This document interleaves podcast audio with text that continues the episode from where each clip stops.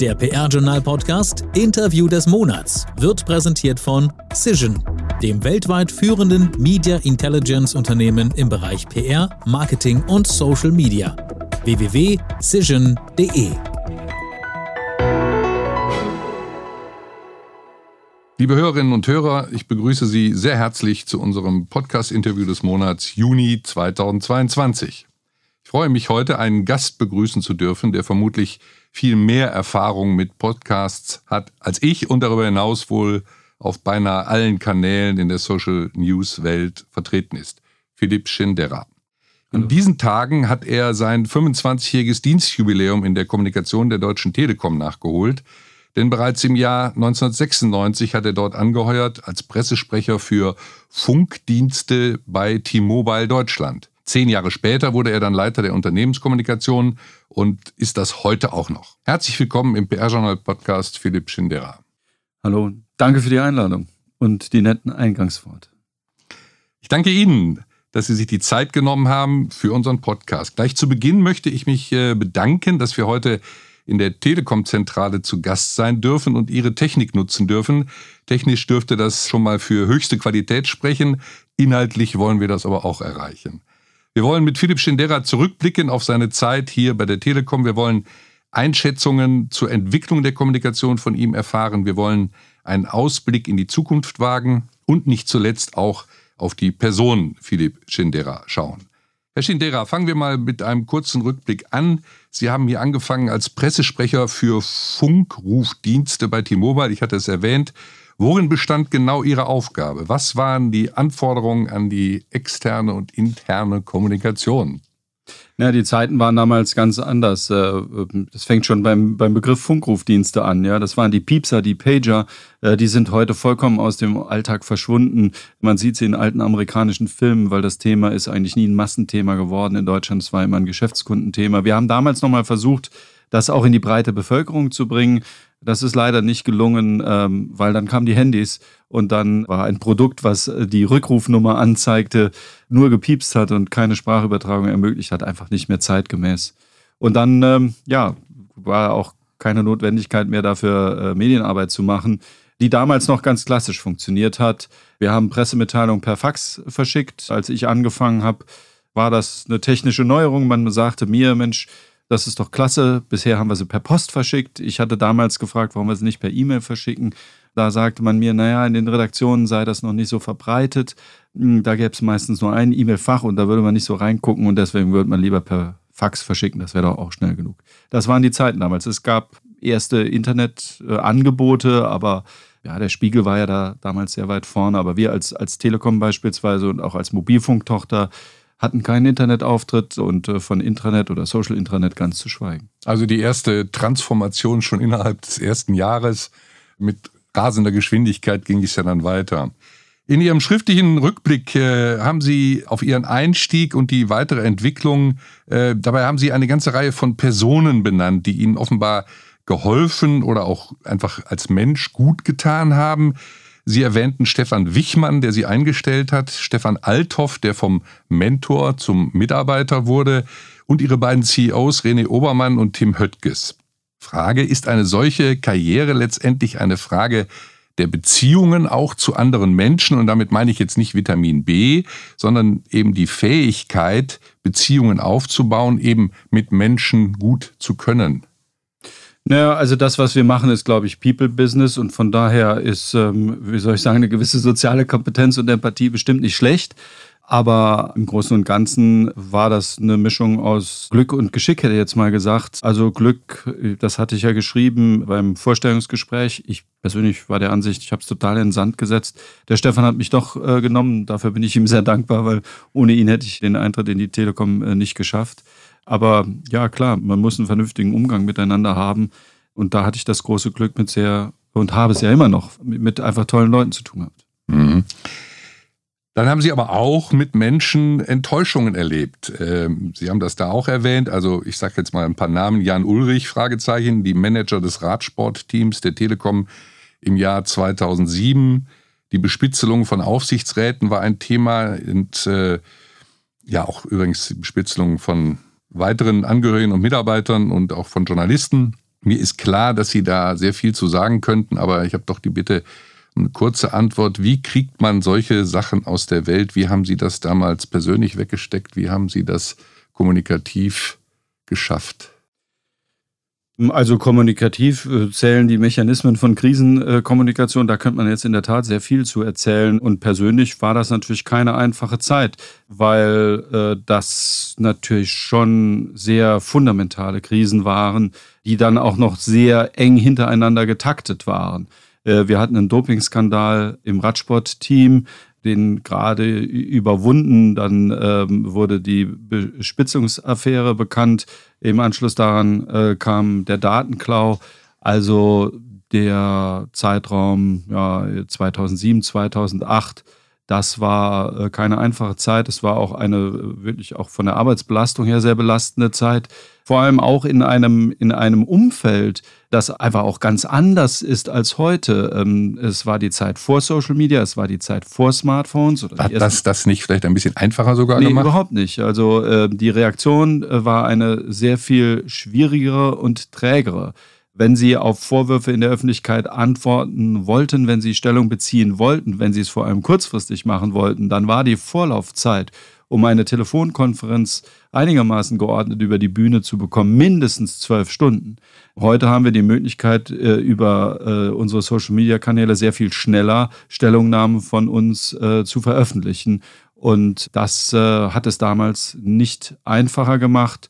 Bin auf der anderen Seite sehr froh und sehr stolz, dass wir das gemeinsam, und das war nicht nur die Unternehmenskommunikation, sondern das war vor allem damals der CEO, der Vorstandsvorsitzende René Obermann, aber halt sehr, sehr viele Leute diese äh, Vorgänge lückenlos aufgearbeitet haben und äh, letztendlich das Thema Datenschutz zu dem gemacht hat, was man eigentlich von der Telekom erwartet.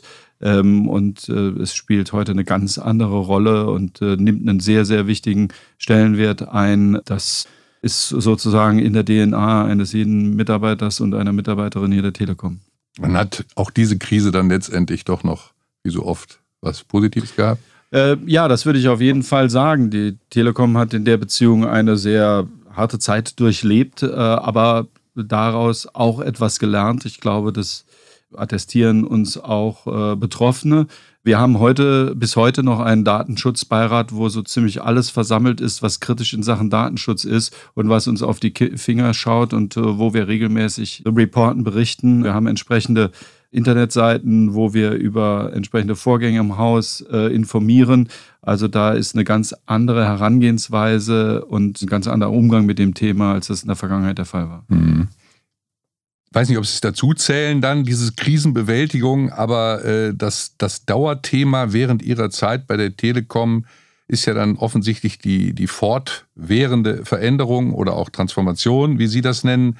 Ich glaube, Ihr Jobprofil mussten Sie im Fünfjahresrhythmus anpassen oder ich weiß nicht, ob, die, ob dieser Rhythmus nicht zu lang ist, äh, wie auch immer, aber Pressesprecher, externe Kommunikation, interne Kommunikation, Zusammenführung bei der Disziplin, Social Media Manager, Newsroom Manager, wie kriegt man das hin? Wie ist man so transformationsfähig? Äh, wie viel muss man dabei auch vielleicht leiden, um auch vielleicht selber mit technischen Entwicklungen mitzukommen?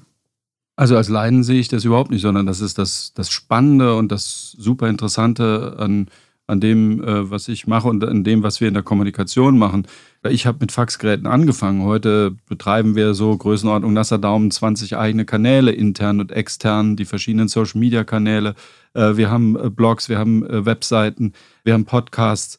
Also von daher, wir haben heute eine ganz große Vielfalt und das macht das so spannend und interessant und deswegen bin ich dabei.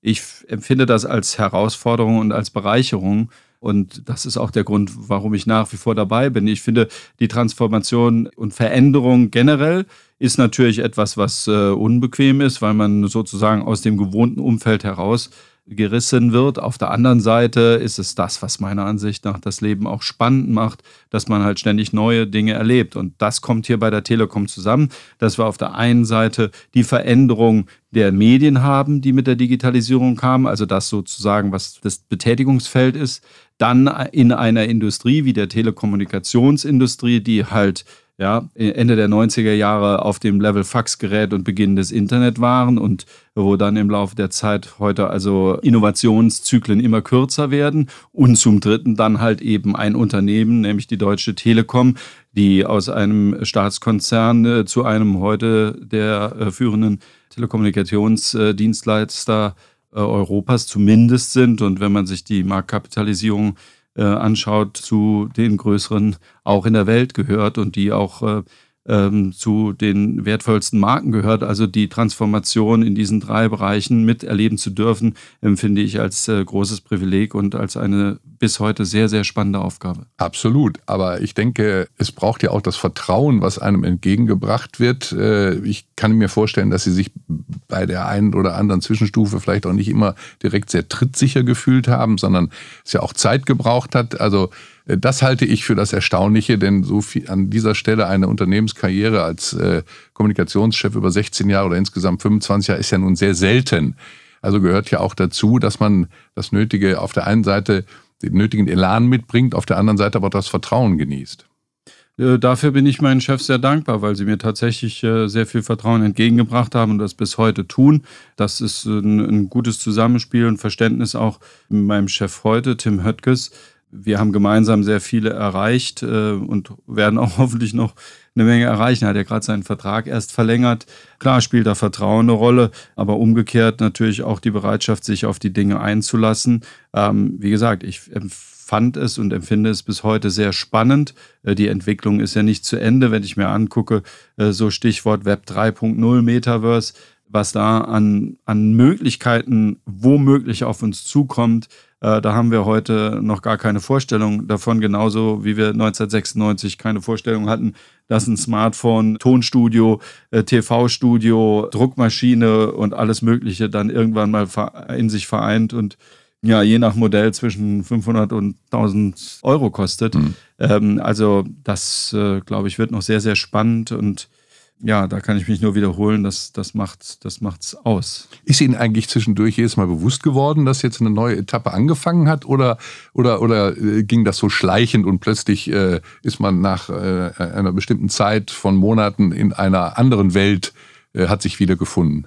Es ist interessant, dass Sie es fragen, weil ähm, in der Tat, also dann etwas eigenes Bild im Kopf, weswegen meine Leute immer schmunzeln, wenn ich das erzähle. Aber also, ich habe da so eine Waldwiese im Nebel vor Augen und ja, so der Hang zur Romantik.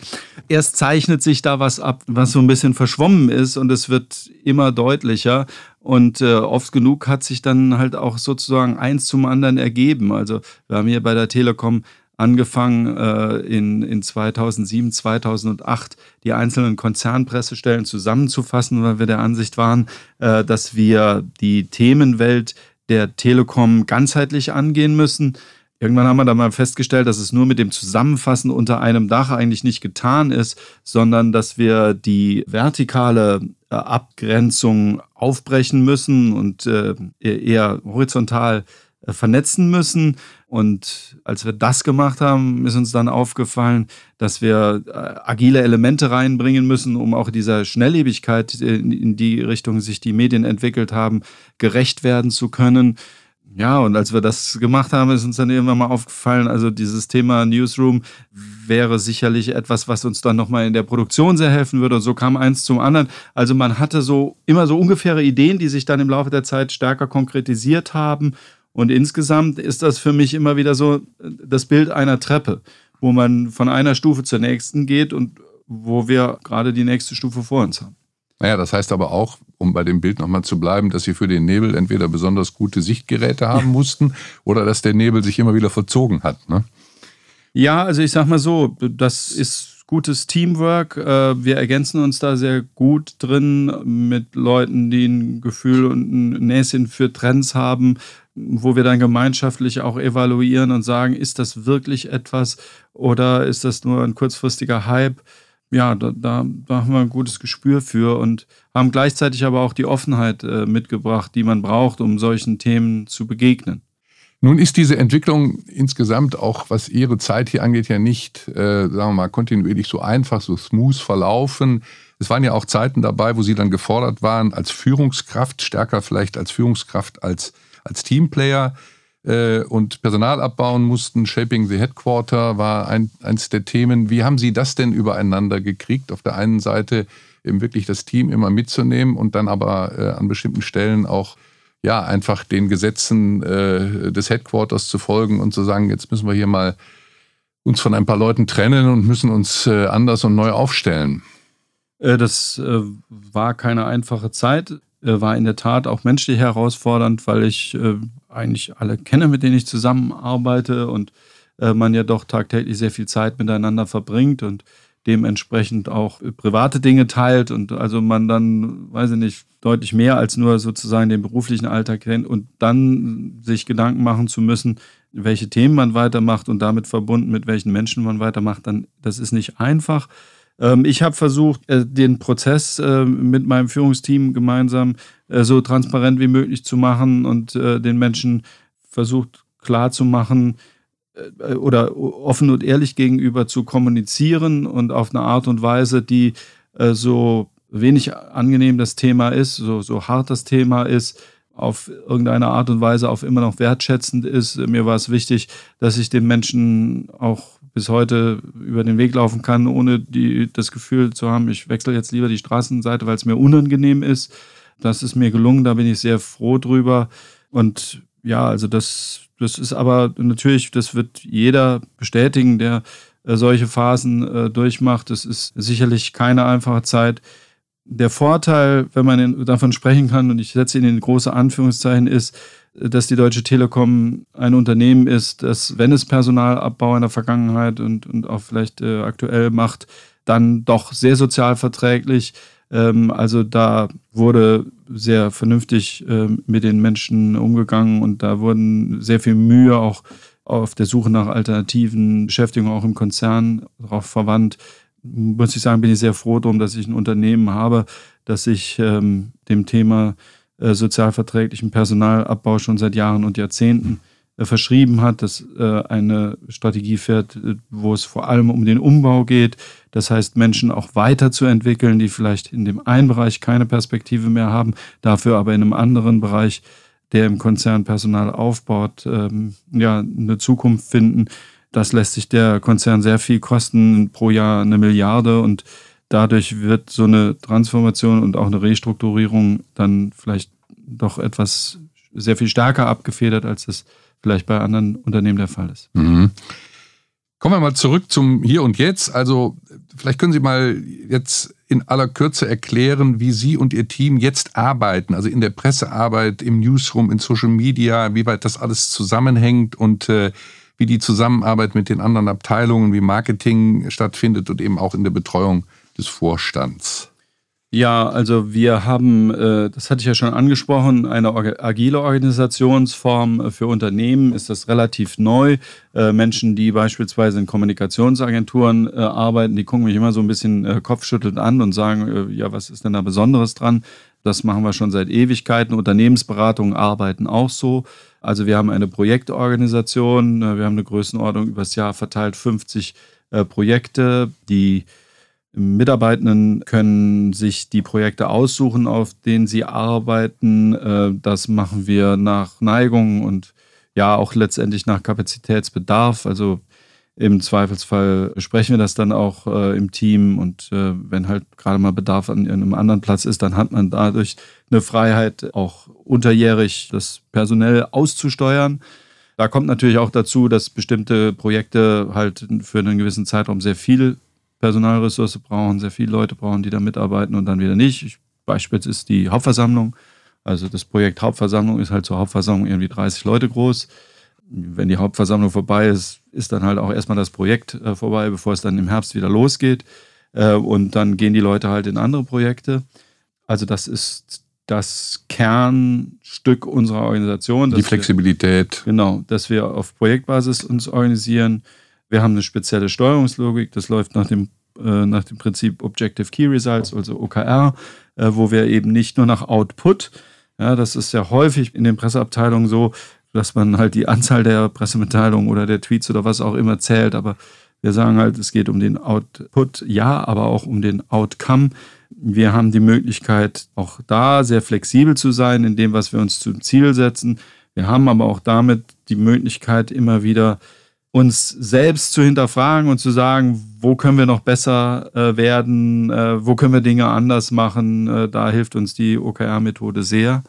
Und weil Sie die, das Thema Zusammenarbeit angesprochen haben, das ist in der Tat ein Thema, was sehr viel mehr Raum heute einnimmt, dass wir als Unternehmenskommunikation, die tatsächlich vor allem Pressearbeit und die Corporate Social Media Accounts machen, uns sehr viel stärker verzahnen äh, mit den Marketing- und Brand-Markenbereichen. Auch ein Weg, oder? Die wollten das nicht von Anfang an, ne? Ich bin sehr froh, dass wir bei der Telekom da einen pragmatischen äh, Umgang haben und eine Offenheit haben und allesamt uns, glaube ich, sehr einig darin sind, dass die harte Trennschärfe, die es in der Vergangenheit gab, die klare Trennung, die es in der Vergangenheit gab, ja, wenn ich eine Zeitschrift aufschlage, dann seid ihr für die Anzeigen zuständig und wir für den redaktionellen Teil, dass man die im Zeitalter von Social Media nicht mehr machen kann und dass man das Thema ganzheitlich denken muss und eben nicht nur von den drei genannten Bereichen, sondern es geht ja noch viel, viel weiter. Wenn ich mir angucke, ähm, reichweitenstarke Kanäle betreibt bei uns beispielsweise in Social Media der Service. Äh, wir machen Kundenservice sehr erfolgreich über Social Media. Das heißt also, da bespielt ein Player dieses Feld, der klassischerweise in dieser Kommunikationsdenke überhaupt nicht drin ist. Personalbereich ist beispielsweise auch ein Thema, Nachhaltigkeit ist auch ein Thema. Ähm, also von daher muss man heute äh, Kommunikation ganzheitlicher denken und dem versuchen wir gerecht zu werden, indem wir ja, entsprechende Austauschforen äh, anbieten, wo wir in puncto Planung und Koordination heute viel mehr Aufwand reinstecken, als wir das in der Vergangenheit getan haben. Zur Erfolgskontrolle werden bei Ihnen ja als wichtigste KPIs die Interaktionsrate im Bereich Social Media und der Tenor noch in der Medienberichterstattung im Bereich Pressearbeit herangezogen. Äh, warum ist insbesondere die Interaktionsrate so wichtig? Geht es am Ende nicht eigentlich doch noch um Absatzzahlen und ist das, was ja viel mehr der Perspektive des Marketings entspricht? Ja, und deswegen gucken die Kollegen äh, vom Marketing auch eher auf Absatzzahlen und das ist auch vollkommen in Ordnung. Ähm, aber für uns ist die Interaktionsrate in der Tat ein ganz, ganz wichtiger Wert, ein elementarer Wert in Sachen, in Sachen Social Media und das äh, aus gutem Grund. Ich glaube, in dieser sehr lauten, sehr schnelllebigen, äh, sehr unkalkulierbaren Welt gerade für Unternehmen, Großunternehmen und Konzerne wie die Deutsche Telekom, die auch immer Reibungsfläche bieten, ist es wichtig, in den Dialog mit Communities zu treten. Ist es wichtig, ähm, auch Dialoge zu führen, auch strittige Dialoge zu führen. Ist es wichtig, sich äh, Communities aufzubauen und klar zu machen, dass man ein, ein Unternehmen ist, was den Dialog auf Augenhöhe sucht. Und äh, ja, wenn man das äh, in ein KPI packen will, dann ist es die Interaktionsrate, Meaningful Interaction ist so das Schlagwort, was bei uns drüber steht und wonach wir uns äh, gerade in unseren äh, Corporate Social Media Aktivitäten ausrichten. Bei den Medien, klassischen Medien, Print, ist es in der Tat der Medientenor. Äh, wie wird die Deutsche Telekom als Unternehmen wahrgenommen? Ähm, welche Tonalität hat die Berichterstattung? Ja, da gibt es, glaube ich, einen Quasi-Standard im, im DAX, der von mindestens der Hälfte der Unternehmen herangezogen wird, äh, so auch von uns. Mhm. Wie wird sich die Kommunikationsarbeit in den nächsten Jahren verändern, möglicherweise? Mit Corona haben wir ganz plötzlich völlig veränderte Arbeitsbedingungen im Miteinander gehabt. Die Technik hat noch viel mehr als vorher Einzug in die privaten Haushalte gehalten und äh, Stichwort Homeoffice, klar. Äh, wie geht das jetzt weiter? Einerseits technisch, andererseits in der Zusammenarbeit zwischen den Menschen. Ja, also es geht auf jeden Fall weiter, das äh, sei schon mal festgestellt. Und ich habe es ja eben schon angerissen.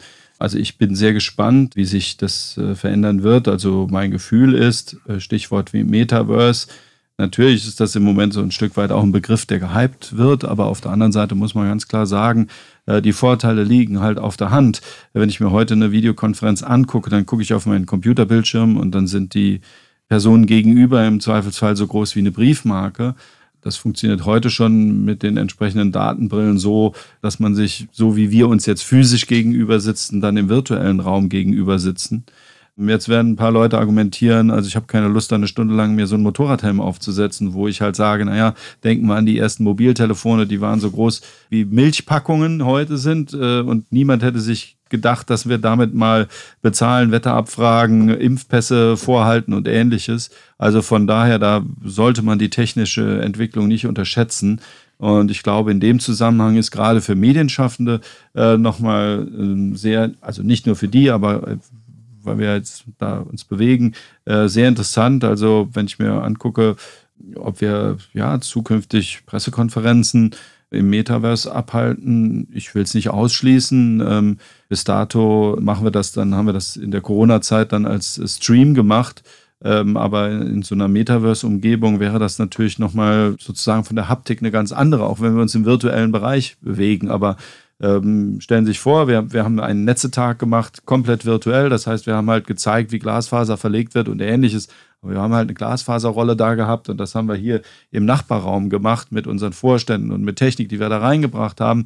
Wenn man das ins Virtuelle packen könnte, dann könnte man das natürlich ganz anders bebildern, äh, könnte man viel plastischer, viel anschaulicher machen. Und da glaube ich, haben wir noch gar keine so richtige Vorstellung, was damit alles möglich ist, äh, in unserem speziellen Metier, aber auch generell darüber hinaus. Ich möchte die Frage der Zukunft des Berufsbildes auch äh, an Sie richten als Vorstandsmitglied der DPRG. Sie sind ja in der DPRG, Deutschland ja. Public Relations Gesellschaft, mit im Vorstand, haben sich da auch engagiert. Äh, und im Vorstand machen sich ja auch Gedanken über das künftige Berufsbild. Also eben nicht nur aus der Telekom-Perspektive. Ja, also ich meine, das erleben wir ja jetzt schon. Ähm, wir erleben zwei, finde ich, sehr bemerkenswerte Einschnitte. Also zum einen ist das Thema Skills. Äh, wir haben gerade, schreiben gerade äh, Volontärstelle aus. Ähm, also wenn wir uns heute anschauen, mit welchen Skills die Menschen auf uns zukommen, was die mitbringen, dann ist das wirklich bemerkenswert, äh, welche äh, Fähigkeiten sie haben in Sachen Bewegtbild, äh, Videoschnitt, Audio. Menschen kommen hier an und haben ihren eigenen erfolgreichen YouTube-Kanal.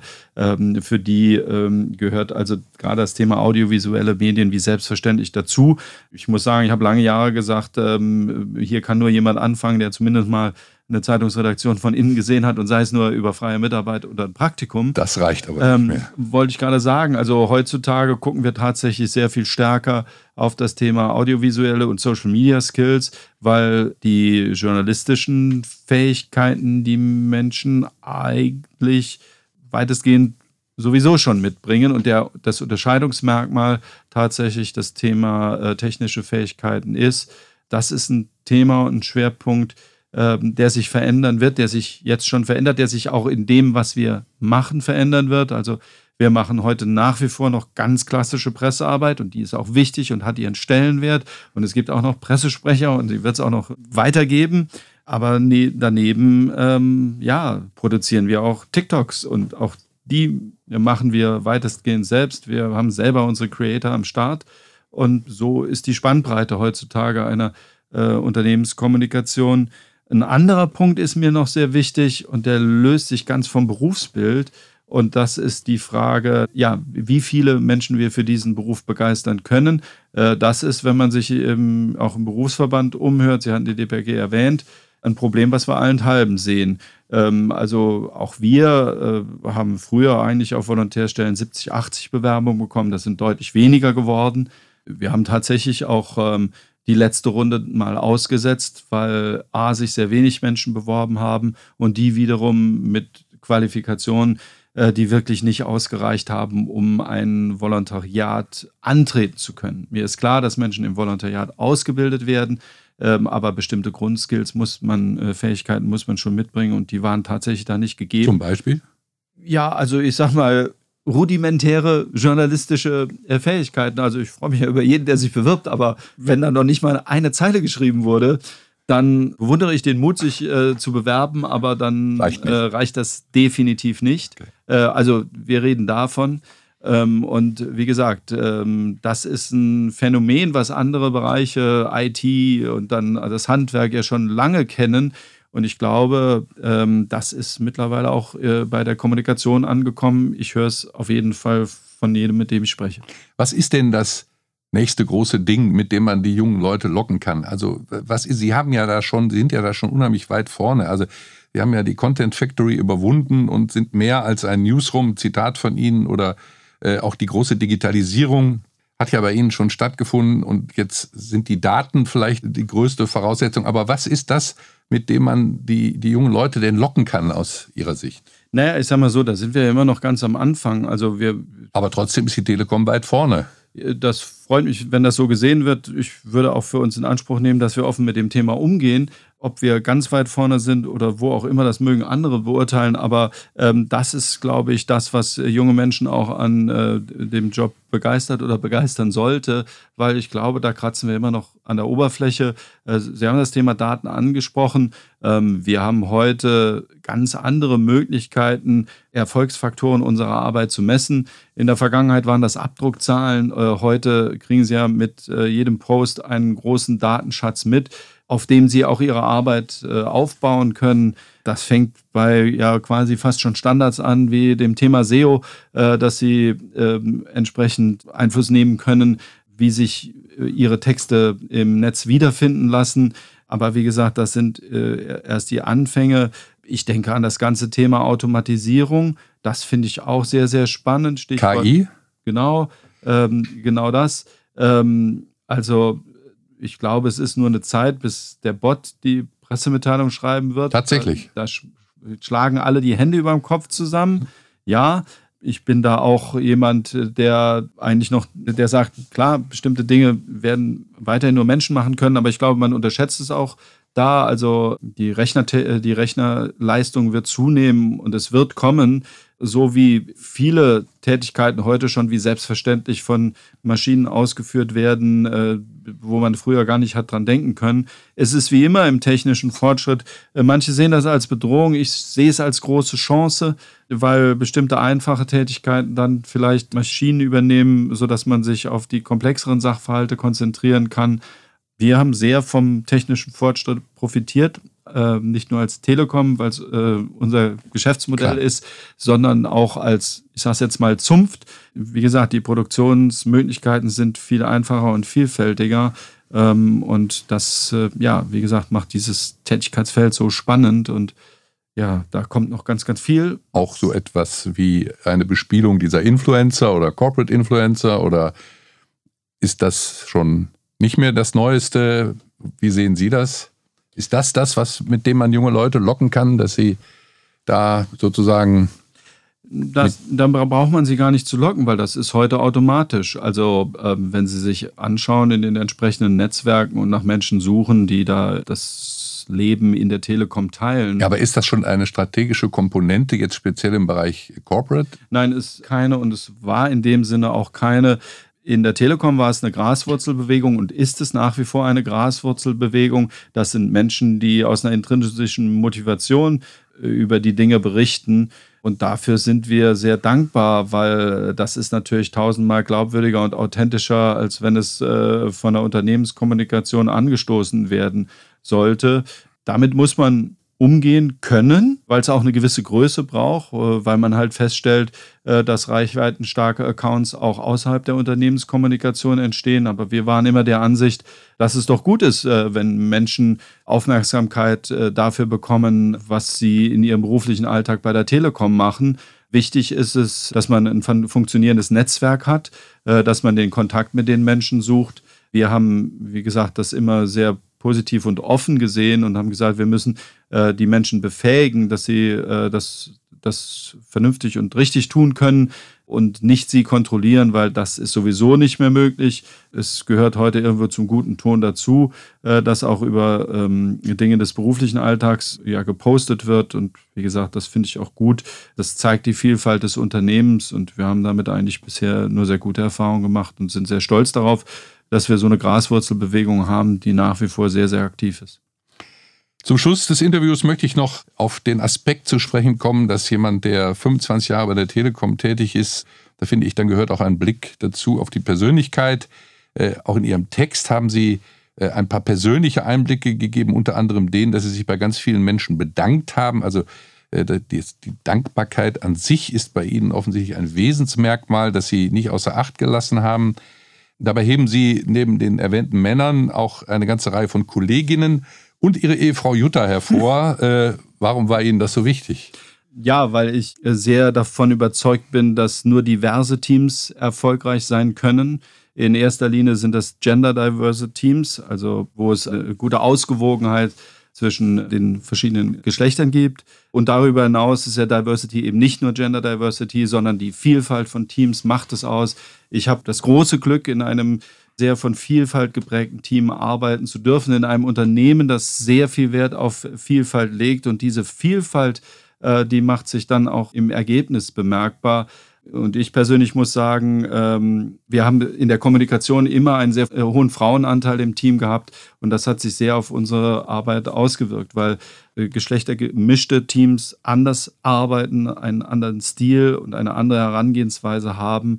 Und dafür bin ich sehr dankbar, dass, dass das Thema in der Telekom von den verschiedenen Vorstandsvorsitzenden immer sehr herausgehoben wurde und als wichtig erklärt wurde, äh, weil es halt eben einen Großteil auch meines Erfolges ausmacht. Im persönlichen Umgang haben Sie auch gesagt, das ein oder andere Mal hat sich das auch als positives Korrektiv Definitiv. für Sie ausgewirkt. Definitiv. Also machen wir uns nichts vor. Also wir, wir leben in einer technischen Welt und die Deutsche Telekom ist äh, sehr technisch geprägt und die Technik war früher noch viel stärker, als sie bis heute ist, eine Männerdomäne. Und von daher habe ich es in vollem Bewusstsein so geschrieben, dass dieser äh, testosteronreichen Telekom-Welt es sehr gut äh, tut, wenn da andere Stimmen auch einen Raum bekommen. Und wie gesagt, das geht ja einher, das ist ja schon längere Zeit ein Thema der Telekom, was sie sich, wessen sie sich verschrieben hat. Ich für mich kann nur bestätigen, dass man mit diversen Teams äh, besser, anders und, und am Ende des Tages auch erfolgreicher zusammenarbeiten kann. Und ja, es war mir eine Herzensangelegenheit, da bestimmten Menschen zu danken und mhm. ähm, das habe ich da zum Ausdruck gebracht. Sie haben sich geoutet als heimatverbundener Mensch, bekennen sich zum Saarland, sind, äh, wie ich gelesen habe, Botschafter des Saarlands und offensichtlich immer noch glühende Anhänger des Fußball-Drittligisten 1. FC Saarbrücken. Was bedeutet Ihnen das?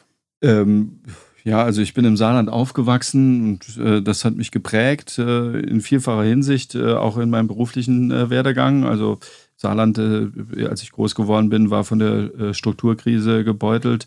Da wurde einem sehr schnell klar, auch wenn ich aus einem privilegierten Ärztehaushalt kam, dass die Bäume nicht in den Himmel wachsen. Und das hat mich sehr geerdet und letztendlich auch geprägt. Ich möchte die Zeit nicht missen. Ähm, ich mag den Landstrich und die Leute sehr gerne und komme da heute auch noch ähm, sehr gerne hin zurück.